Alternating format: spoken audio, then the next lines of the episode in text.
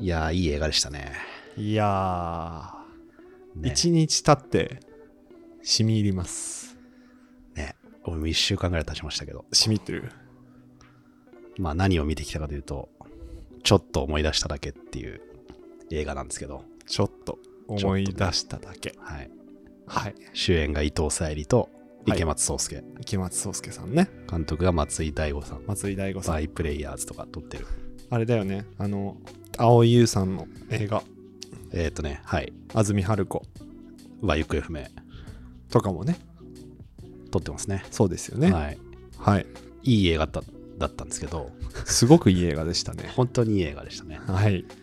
で、ちょっと読み上げますね。あらすじね皆さんあらすじを。どういう話だったか、全然これネタバレするつもりはないので、安心してはい。お聞きください。あの公式ホームページに載っているあらすじ的なものがあるのでそれを読み上げます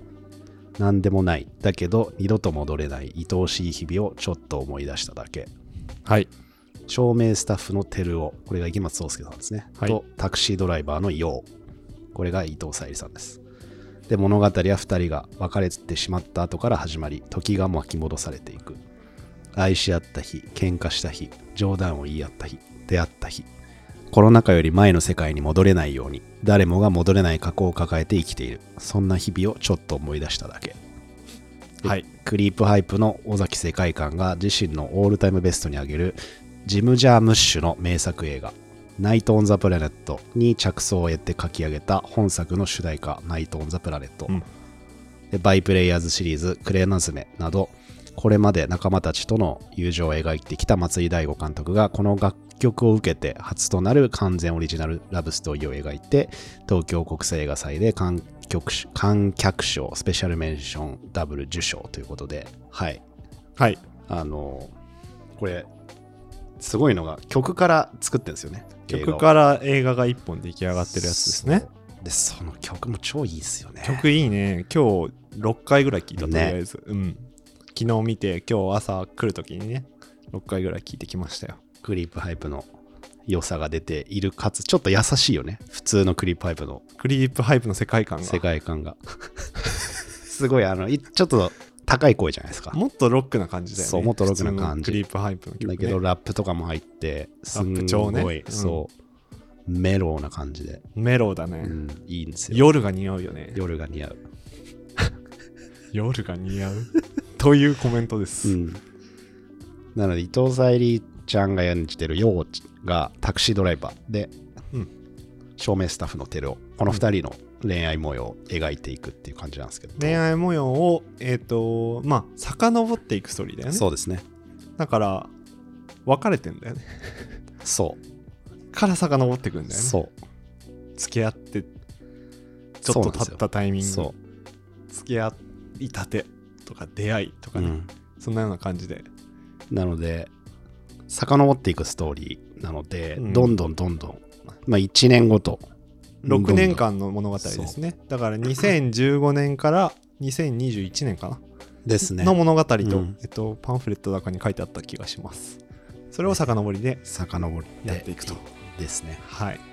どんなところがババニャン良かったですねポイントですか見た後にはいはい僕は本当に思ったのが、はいこれ一人で見に来てよかったってああ思ったんですよはいはいはいはい確実にうん僕はこれ恋人とか、はいはいそれに近しい人うん俺友人でもちょっと良くないと思うそう2人以上で僕はこれは見に行かない方がいい作品だと思っていて、うんうんうんうん主観ですけどね、はいはいはいすっごい余韻がある映画ですよねそうめだちねゃくちゃ、でその余韻に一人で浸りたいはいはいはい見終わった後ですかねでまあバッドエンドというとちょっとあれなんですけど、うんあのいい終わり方ではないそういい終わり方でもないしその幸せなシーンとかも出てくるんだけど、うんうんずーっとこう儚げというか、はいはいはいは感じで描いていい、て、うん、いろいろ思い出すわけですよ自分もあ自分の経験を照らし合わせてそうはいはいはいはいだし最終的に別れてるから、うん恋人とかとね、はいはい仮に見に見に行ってしまったうんら、うん、ちょっと別れたくなっちゃうかもしれない。あ 本当なんか全然印象俺違うよあ、そそういう意味で言うとう聞かせてくださいよ。しゅんくんの印象。あのねこれあのそれで言うとん見終わった後、ちょっとうんこれは恋愛の映画なのか、うん。どうなのかちょっとわからないなと思ってたところがあったんですはい。遡っていってみたいな話とかもあったし、はい。であのバオニャンにも一応送ったけどあのアフターシックスジャンクションでさ、はい。歌丸さんがね。僕がもう本当に大好きなうん歌丸さんがお話ししてたんですね、はい。ちょっとまだ聞けてないですけど。でそこで言ってたことではい。あのすごくああそういうことだったからそういうふうにちょっと、あの恋愛映画と踏み切れなかったんだって思ったところを、ちょっと引用というか、はい。お願いします。さまります、はい。この映画って恋愛の成就とかを狙うのって、うんラブコメとかロマンティックコメディっうん。ていうジャンルの映画だと思うんだけど、はい。恋愛についてとかパートナーシップについてとかの映画になってくるとそれの出来が良ければいいほど、うん。人生のつについての映画になってくるって言ってたの。ほうほうほうほうほう。、でもっと言うと、はい。人生の有限であるっていうことについて、うん。すごく研ぎ澄まされたうん映画なんですよって言ってたんですね。ほですごくなので僕は、うんあの終わり方がどう終わるかは言わないですう。けど、うんある種ちょっとポジティブさも感じたのよああ、まあそうね。終わりのタイミングで。はい。はい。で多分淡さみたいなさ、うん淡さとかうん甘酸っぱさみたいなのがうん。立つ映画なんだけど、うんうん最終的には完全に歌丸さんに同意なんだけど結構人生の話だったんだろうなと思ってて単純に恋愛映画とはあ、うん割り切れないって思ったっていう感じ、題材にはなってるけどねそうね。それがそうね一番しっくりきたのよ、はい。聞いててははなるほどね。うん、人生っていうのはいろんな選択があってうん。うんぬんかんぬんで結果別れてしまったけれども、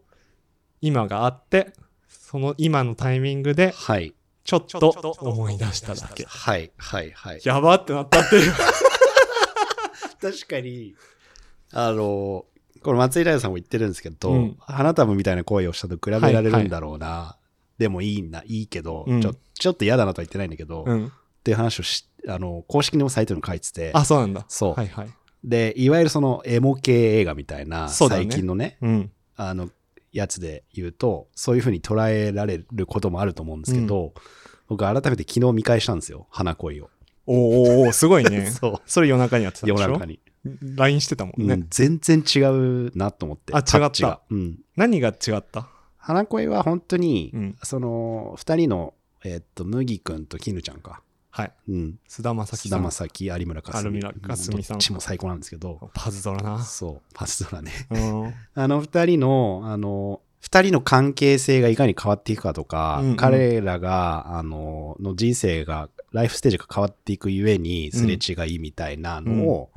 あの、巡行してるの で、あそうだよ ね巡行してるじゃないですか。してるしてるだから、あの、だし、結局、バッドエンドじゃないじゃないですか。ああれれも。はバッドエンドバッドエンドじゃいない。すごくその、お互いもう違う、別れていって、うんちょっと言っちゃった、まああれもう大丈夫出てるからじゃな別れていて、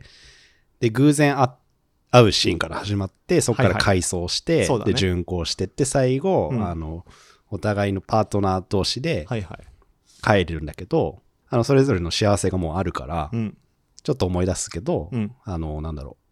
う。自分の心の中の大切な思い出としてしまっておこうみたいなあまあ感そうじねなんですよ。はいはいはいはいで、僕あれ見た時は、うん結構これきっついなと思ったんですけ花ど、束の方ね2回目そんなだったんですよ。あら昨日見たら。はいはいあー確かになんかなんだろうな。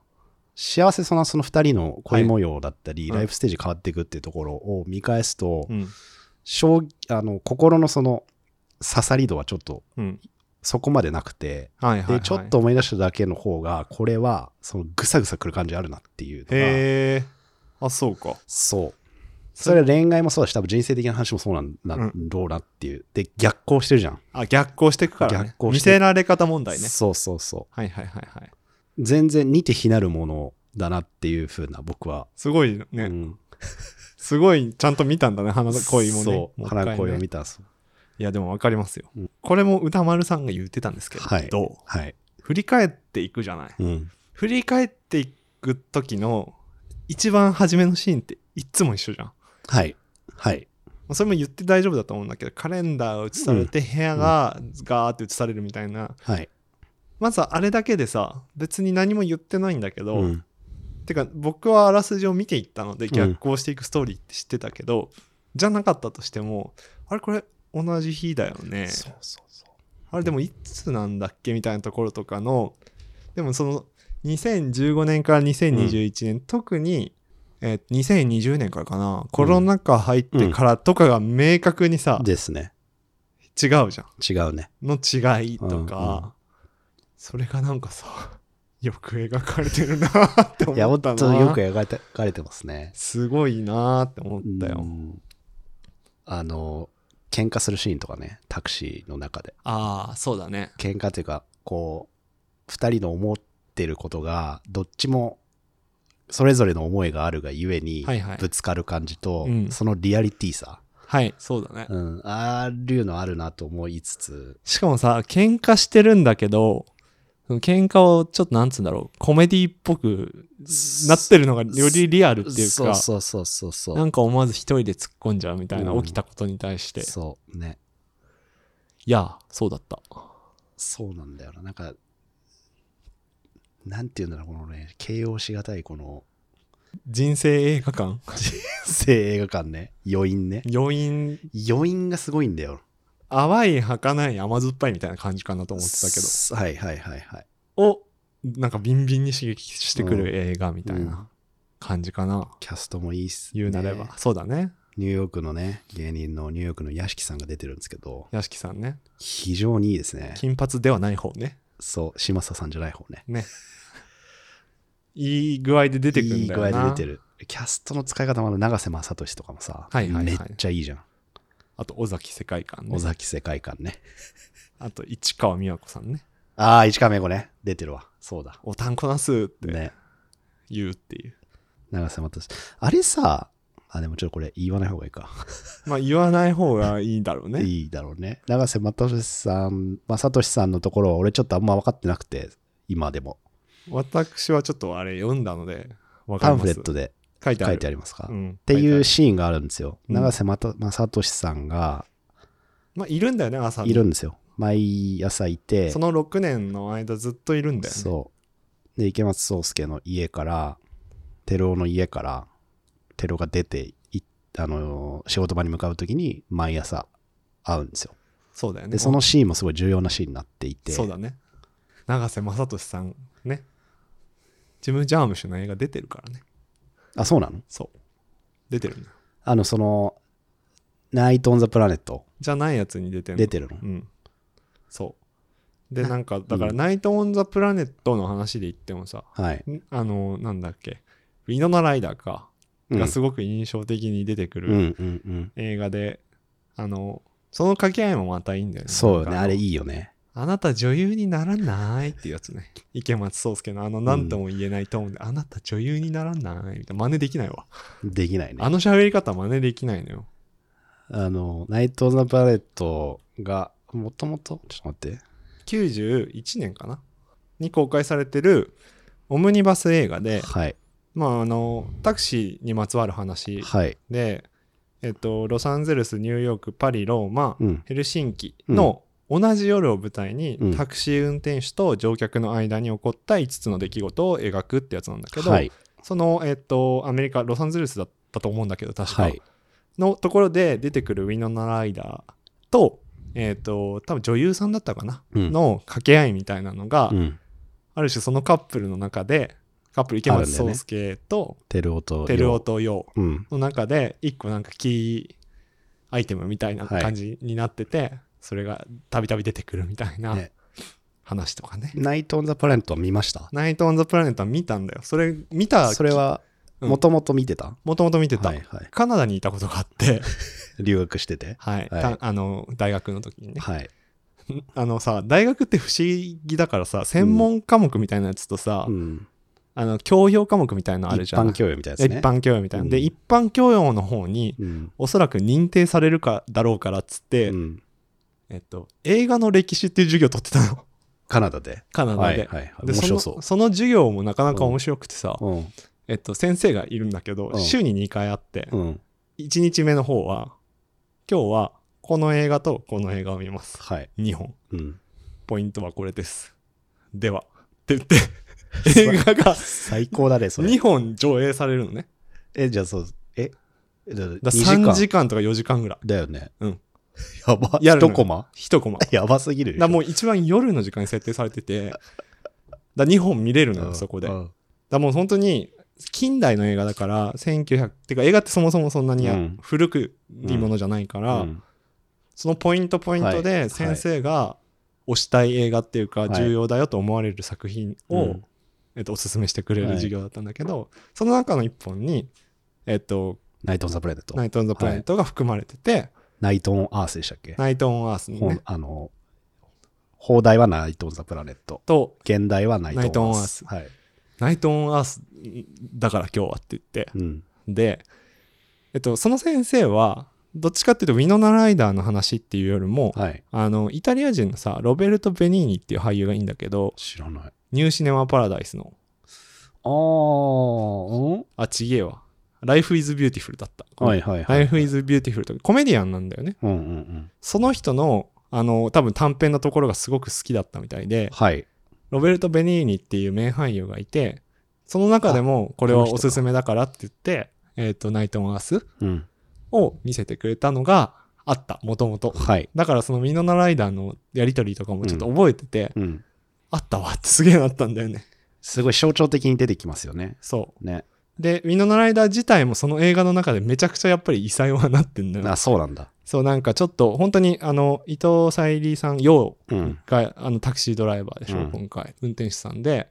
あのどっちかっていうとちょっと別に弱気なっていう感じでもなくてうん勝ち気な感じで、そうね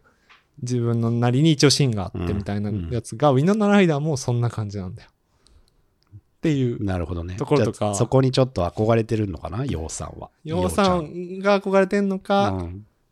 てかそこが一緒だから面白いっていう話もあるまあねっていう、すごいよね。ナイト・オン・ザ・プラネットを見た尾崎世界観が書いた、ちょ、えっ、と、ナイト・オン・ザ・プラネットか。っていう歌に着想を得て、ちょっと思い出しただけができてるっていう。できてるその時点でちょっと、おおってなるよおーねってなるね。 なんか書いてあったインタビューに、そのなんか日本版のナイト・オン・ザ・プラネットみたいに思われるといいよね、ジム・ジャームシュ監督がもし見ることがあればみたいなこと言かっってて。けえ。かっけえかっけえな。かっけえって思っちゃ った。歌もさ、聞くだけで映画のことを思い出せるような歌詞なんですよ。そうだね。てか、だまからもあう本当逆なんだけどさ。逆なんだけど 逆さ。なんだけどね。PV もいいんですよ。あ、PV 見てないや。 PV ね。PV も、あのね、映画の世界観ですな感じで、うんで、映画の世界観ね。うんうん尾崎世界観の映画の世界観。はい。 あと、伊藤沙莉も出ます。出てきます。あ、出てくるんだね。出てきます。ちなみになんだけど、俺その映画の歴史の授業が一番良かった、そのカナダ留学中の成績で。それさ、どうやって成績つけるいや、のだから、その毎回2本、てかまうあ、1学期みたいな間中やるから12回ぐらいあるんだけど、うん2本ずつ見てって、うん全部見てリアクシションペーパーみたいなリアやつ。クションペーパーみたいななんかやつは確かなくてはい。えーっとねテストなのよ すごいでしょそれもまた それもすごいね。テストでうんこの映画のこういうところってどうなのみたいな話の説問が出てきて、もうじゃあさあ見てるからめっちゃ好うん、うん。きだったからさ、うんいたからうん。めっちゃ書いて めっちゃ書いてたのよあ英語とかしょぼいけど自由記述でしょ、でも。自由記述じゃあ、いいよね。めちゃくちゃ書いてたの、うんいろんなこと、うんぜ全部の映画ねうんちゃんと見てたからね、 一番良かったですいや、それいいね。そういう授業いいね。 そうそういう授業でみ触れてたっていう。だって別に評価するものもないしね。なんか本当に熱やって見てたらさ、先生も別に点くれるしさ、うんなんかすごく素晴らしいよね。そうそうそうだから多分先生自体も多分カナダの方っていうよりは、うんカナダに移ってきて住んでる人でで僕も多分その要素というか普通にあの英語の使いとかから見たら絶対そうだから、はいはいはい。そういうのもあんのかなとか思ったけど、うんまあいい思い出なんだよねそのナイト・オン・アースもいい思い出の中の一つに入ってて、俺はそれをちょっと思い出した。おしゃれかよ。 その授業は半半期、半期っていうか、そう前期後期で。みたいな感じのそうそうそうじゃあ何回ぐらいやったのだから1回10 12回ぐらいやってるから合計30本弱ぐらいす見てるごのいよね。だから羅生門とかおー市庶民が出民てくるな権とかだからもうほんと幅広いの、はいはいすごいね。そうそうそうそういい授業じゃないですすか。ごいいい授業取った 一番楽しかったかもいいね。大学時代でそれをちょっと思い出しただけなんですそねれをちょっと思い出しただけよ俺はこれを見て東京ご近所エモいじゃなかったね、今話してたら。そうね、そうそうそう。あ俺のも最初エモ映画とかに書いてたんだけど、うんテーマに、うんエモいじゃないんだよな。ちょっと違うんだよな。なんか、エモいがさ、うん。因数分解されないまま使われてるよね。そうなんですよごく気楽な言葉として。最近僕もよく使っちゃうけど、さっき言った花恋とか、うんあと、僕、今週街の上でも見たんですけど、ああ、なもうそういうのにどっぷりなそ習慣だったんで、今週は。う。あと、まだ見れてないんですけど、ネットリックスの僕たちはみんな大人になれなかっなれたなかったか。とか、ああいう系の映画増えてますよね、最近増ね。えてる。うん。エモいではくくれないエ気はすモいるけでど。はくくれないけど、大体その男女のうん何がしを描いていて、何がし描いてる。で、グッドエンドではないんですよ。うんいわゆるね、うんなんか告白して、成就されて、幸せになりましたっていう感じではなくて、うんで、しかも別になんか、あの、突拍子もないことが起こるわけでもないというか、うん日常を描いている感じ。それこそ群像だよね。そうそうそう。でもそれぞれの良さがあるから、なんかこう、エモ映画っていうくくりを僕も今してしまってたけど、うん。何なんだろうね、あの、でもそうだよね。だって、これあれでしょあの、街の上でなんて今泉監督だから、あのそう愛がなんだも。。愛がなんだ。そう、愛がなんだ忘れてた。出すの でしょ愛がなんだ忘れてたよ。愛がなんだもそうだしね。うん成田凌。あれやばいよね。あれもあれでなんかすごい話だなと思愛がなんだ、う。うん。街の上で、寝ても覚めてもだろ。寝ても覚めて、あと、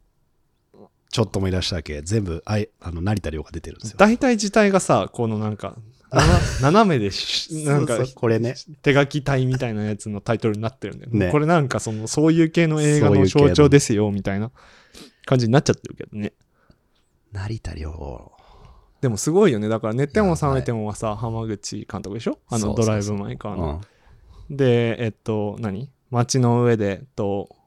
愛がなんだ。愛がなんだは今今泉泉監督でしょ。すごくないすごいよね。何でもできんだなって思うよね。似てるけど似てないんだよ ね。それをさ、うん。全、なんか、こんな変わるんだっていう、多分なんか、ななんだろうな、こう、映画監督ってすごいよね。いや、すごいよ。だって さ、バカみたいな発言しちゃってる。バカみたいな発言なんだけ ど、寝ても覚めてももう大衆向け映画ですとか言って撮ってる後にさ、うん。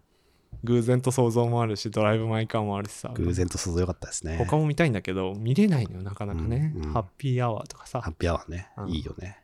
エモムービーではないで、とくくるにはもったいなさすぎるほど、それぞれさ、そうなんだ個よ。性が際立つっていうか。スローな、ね、スロー映画、スロームービーって言うんでしたっけ、今。あ、言うのスロームービー。ななんかこう、いわゆる何か大きな出来事が起きるわけではないけど、はいはい。日常を描いて、うん。だからこそ結構長尺になりやすいらしくて。ああ、そういうことか。でもまあまあ、うん、まあ2時間ぐらいだけど。あーじゃあ、渡る世間鬼ばかりもスロードラ マそう だね。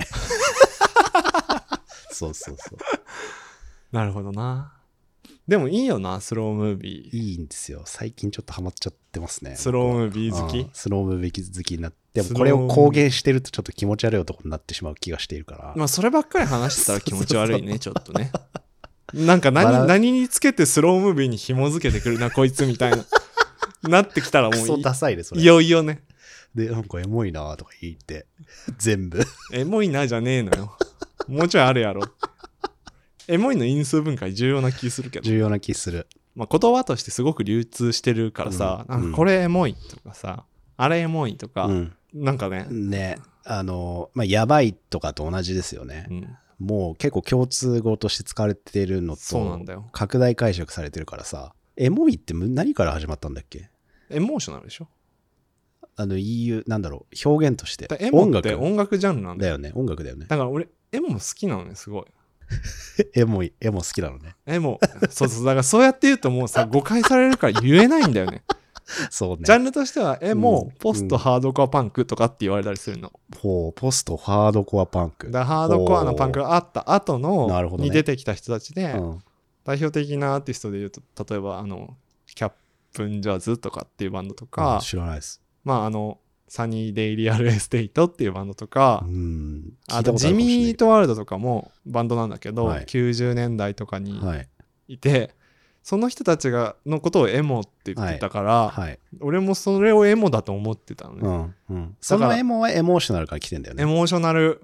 から来てるはい。はい。でエモイコールそのエモだけじゃなくなんかゴシックエモとかなんか派生するジャンルもいっぱいあって、うん。だからなんかマイケミカルロマンスがエモとされてる場合もあるのよへえそうマイケミはわかるそうそうそうあれエモなのあれもだからエモとかのに一緒くたにされてる場合があほっうてだなかるほど、ら解釈がいろいろなんだけど、うん、僕にとってのエモはだからそのエモなのよ、はい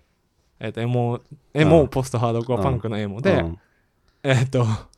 それがリバイバルした時があったのねはい2010年ぐらいにはい大前半ぐらいまではいリバイバルっていうかずっとあったんだけど、はい熱がちょっと一瞬高まった時期があって、もうその頃とかどっぷりで、うんエモエモ言ってたんだけどエモってエモエモって言ってて俺が好きなジャンルはエモだって言ってたんだけど、はいはい、次第にエモいって言葉が出てきてさ出てきたね 言えないんだよねちょっとなんかね、そうん、ちょっと違う感じになってうきてるそようねそうそうあの全然違うんだよだからだかうん、語源というかルルーツが全然違うのにらずっと自分の中でエモずれしてんの、エモズレ エモねずれ一般的に言うエモはなんていエうのモいっていう言葉で言うとさちょっとなんかちょっとなんかノスタルジックとグいうとかかあわあわさはかなさはかない感じ懐かしいとか、そういうことに対して使われてる気がする、でさっき俺が言ったそのちょっとあえて言うけどエモ映画みたいな話で言うと、まあ、恋愛がかさんそうだね絡んでくるかつもう終わった恋みたいなのをちょそうっだとね思い出す感じねだからエモいって言ってんだろうねそうそうそうそう主題がだからそういう恋愛、わ恋愛じゃん恋愛別れ模様みたいなそううんことになってくると急に、そうねそうだよラブコメとは逆の道をたどるからねそうねあれとかそうだよね前んブルーバレンタインかはいはいはいはいあれとかだってもうなんかなんだろうねいつ見てもなんかゾッとするもんねそうね。確かに普通にそうね。その自分のこととしてじゃなくてあの出来事としてわかる。ゾッとする系映画ね。うん映ゾ画ッとすいるうかあわかるわかるわかる。明らかにエモくないはいはいはい。エモい瞬間いっぱいあるよ儚さそとうそか、うねいいいい良かったんだなみたいな、うん。うんえでもそうな るんだみたいなるほどね。な面白いな Do, do, do, do, do, Tokyo, Tokyo go Kinjo Zoo. Uh.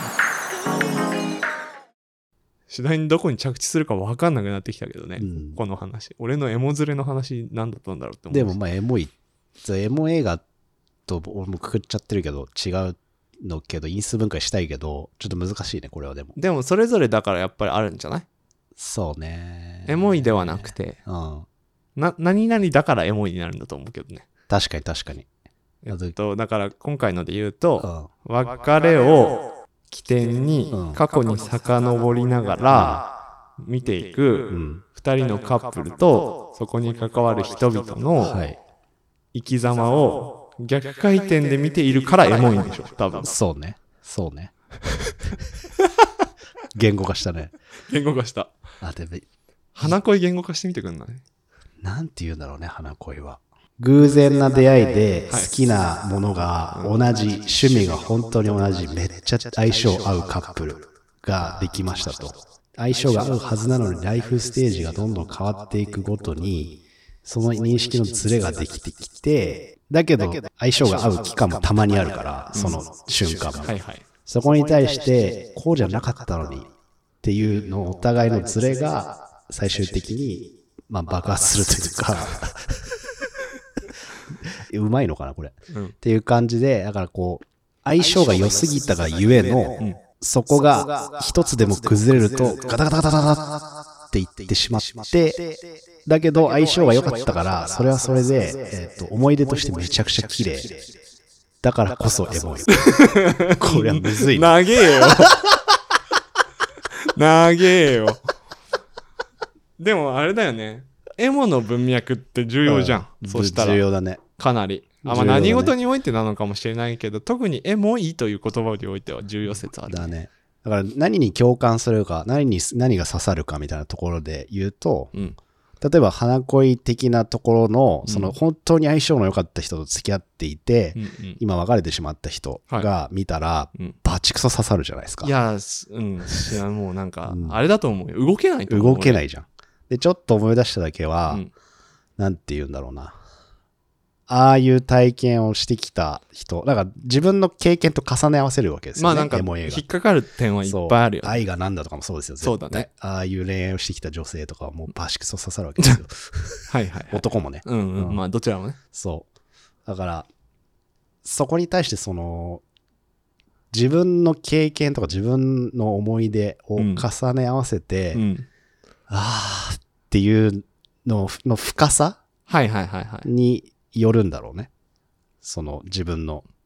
エモこれがエモいと か、エモの文脈の中でそう、深さを感じるポイントがある深さを感じるポイント、共感、じ共感ポイントね共感だったり、ああ、無理みたいな、ああはいはいはい私こういうことしてたみたいな、うんうんね、そこのえぐみ、えぐみというか、うん突き刺さってくる感じ。でもあれなのかなやっぱり意外とそういうのってさあの家にいる時間も多くなってうん。物事をまあ別に考えたくなくてもなんかぼんやりでも考えちゃうようなうん。僕らもそういう今い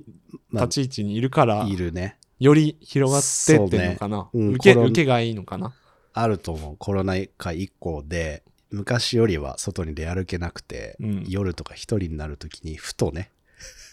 思い出してしまうみたいいな。やわかるわかるだってそれはさ別に 恋愛のことだけじゃなくてさ、うん、うん。自分の人生の中のこととかがたまにふとそうね。ちょっと思い出した時あるもんね、あるね。ああすごい映画てか伊藤沙莉のあの元カノ感半端ないよね。やば全人類の元カノみたいな、すいごい言い方悪いけど。言い方悪かったすごい でもやばくない伊藤沙莉。すっごい良かったね。俺あのあんまり見見ててなかったんだよね伊藤沙莉さん確かが出てあんまりるね、わかるわかるわかる。映画っうんてい。うのかな俺もなんか代表作何見てきたって言われてなんか確かに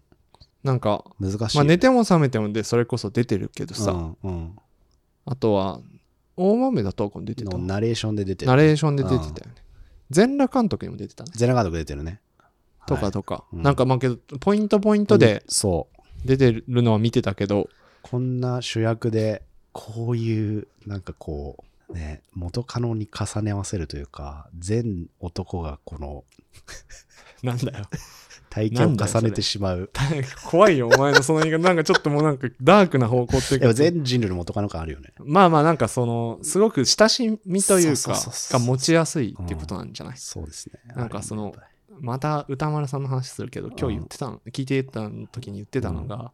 タクシーの後ろバックドアやっぱりうんをうん閉めるときに、2020年以降ってさ